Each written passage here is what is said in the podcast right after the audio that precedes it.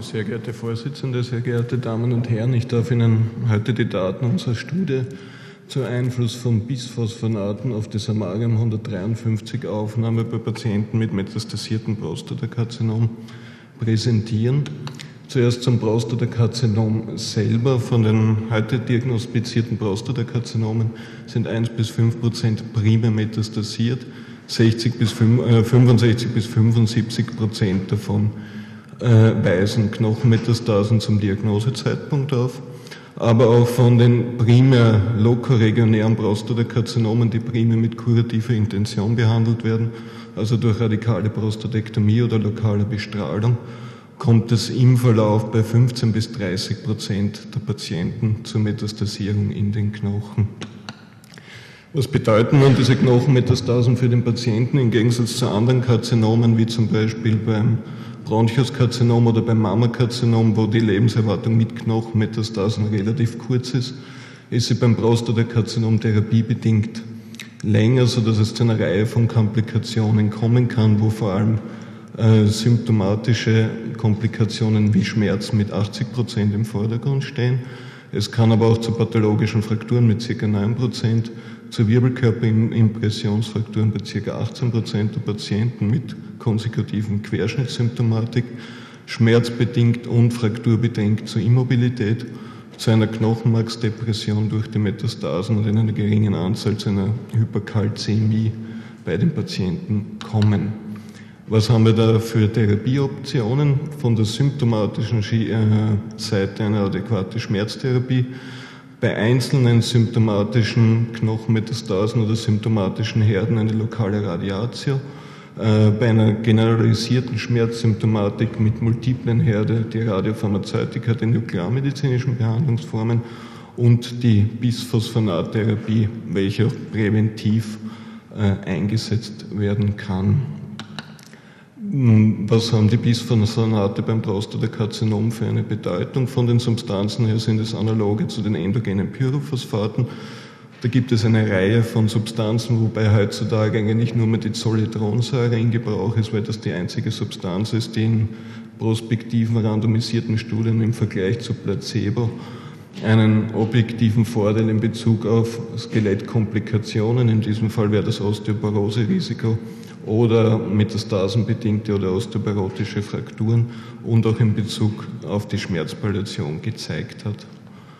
Diese Bisphosphonate funktionieren folgendermaßen, dass sie primär an die Hydroxyapatitkristalle im Knochen binden, dann von den Osteoklasten aufgenommen werden, hier im Osteoklasten zu einer Störung des Zellstoffzykluses auf der GTP-Ebene äh, sozusagen inhibieren damit zu einer Störung des Zytoskeletts mit einer nachfolgenden Inaktivierung bzw. Apoptose des Osteoklasten führen, damit den Knochenabbau reduzieren und auch durch diese inhibierende Wirkung auf den Osteoklasten zu einem Rückgang der Botenstoffe führen und deshalb auch die Osteoplastenaktivität negativ beeinflussen, was vor allem beim Prostatakarzinom bei den osteoplastischen, wo die Metastasen hauptsächlich osteoplastisch sind, von Bedeutung ist.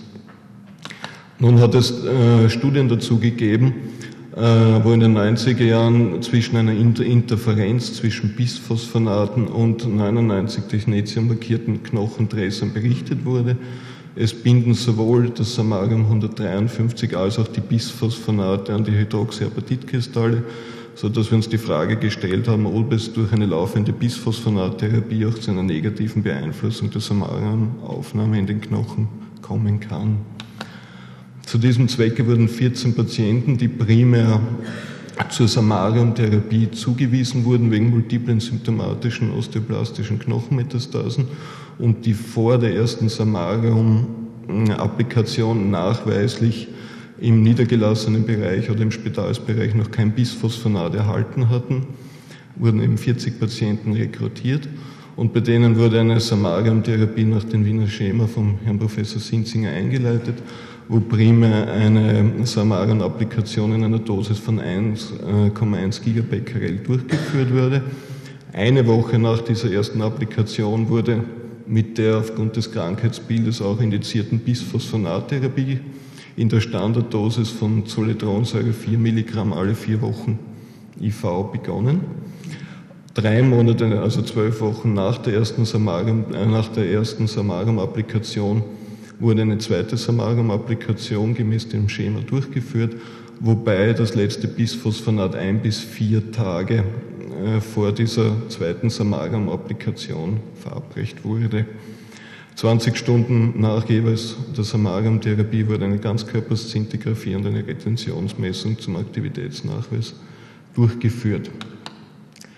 Äh, die erhobenen Parameter waren die Samarium 153 Aufnahme ohne, also vor der Bisphosphonattherapie und unterlaufender Bisphosphonattherapie, das prostataspezifische Antigen als Monitor der Karzinomaktivität, initial zwölf Wochen nach der ersten Therapie und zwölf Wochen nach der zweiten Samarium-Applikation und dann wurden drei, sechs und zwölf Wochen jeweils nach Samarium Blutbildkontrollen zum Nach, äh, so zur Kontrolle des myelosuppressiven Effektes von Samarium durchgeführt. Äh, die Patientencharakteristika selber, das mittlere Patientenalter war 69,1 Jahre, das PSA zum äh, Therapiebeginn war das mittlere 18,2, der Erythrozytenwert betrug 4,33 G pro Liter, Leukozyten 5,27 G pro Liter und Thrombozyten 223,65 G pro Liter. Die Nierenparameter, also Kreatinin und BUN, waren bei, bei allen Patienten äh, vor und während der Therapie im Normbereich. Nun zur Anzahl der Knochenläsionen, die wurden, wurden mittels einer Knochenszintigraphie prätherapeutisch bestimmt. Die überwiegende Anzahl der Patienten hatte zwei bis fünf symptomatische im Skelett verteilte Herde, äh, neun Patienten sechs bis neun Läsionen, acht Patienten zehn bis zwanzig und äh, sieben, also fünf Patienten über 20 beziehungsweise eine diffuse Metastasierung im Skelett. Nun zu den Blutbildkontrollen nach der ersten Samarium-Therapie. Erwartungsgemäß kam es initial zu einem myelosuppressiven äh, Effekt mit einem Abfall auf ca. 80 Prozent des Ausgangswertes von Erythrozyten, Leukozyten und Thrombozyten, der sich jedoch reversibel zeigte und bereits nach zwölf Wochen waren wieder die Ausgangswerte erreicht. Ein spiegelbildliches Bild zeigte sich nach der zweiten Samarium-Applikation mit einem initialen Abfall, aber mit einem Erreichen des Ausgangswertes wiederum nach zwölf Wochen, sodass hier keine Kumulation im Bereich äh, der Müller-Suppression vorlag. Vom PSA-Wert, der initiale mittlere PSA-Wert betrug 18,2 Nanogramm pro Milliliter. Es kam im Therapieverlauf zu einem statistisch nicht signifikanten Abfall auf einen Mittelwert von 15,6 Nanogramm pro Milliliter. Nun zum Ziel der Studie selber, der Messung des Samarium-Uptakes. Der initiale mittlere Uptake betrug bei den Patienten 55,1 plus minus 10,9 Prozent ohne Bisphosphonatgabe und bei der zweiten Applikation unterlaufender Bisphosphonattherapie betrug der mittlere Aufnahmewert 55,2 plus minus 10,4 Prozent. Ähm, dieser, hier gab es keinen statistisch signifikanten Unterschied mit einem P von 0,97. Auch die Wirkung bezüglich der Schmerzpalliation war unverändert, also es wurde mit oder ohne Bisphosphonate der gleiche äh, subjektive oder der gleiche Effekt erzielt. Nun zur Aufnahme selber nach Patienten verteilt. Wir sehen hier die Patienten 1 bis 40, wobei der, die blaue Raute jeweils der Abdeck ohne Bisphosphonat ist und äh, das rosa Quadrat der Abdeck und mit Bisphosphonat, also unterlaufender Therapie. Auch hier gibt es für die individuellen Patienten jeweils nahezu gleiche Werte, also auch pro Patient keine signifikanten Unterschiede, sodass wir als Schlussfolgerung sagen können, ähm, dass die Bisphosphonattherapie vor einer Samarium 153 Therapie bei metastasierten Prostatakarzinom nicht passiert werden muss und dass die laufende Bisphosphonattherapie keinen negativen Einfluss auf den Samarium-Uptake aufweist. Danke.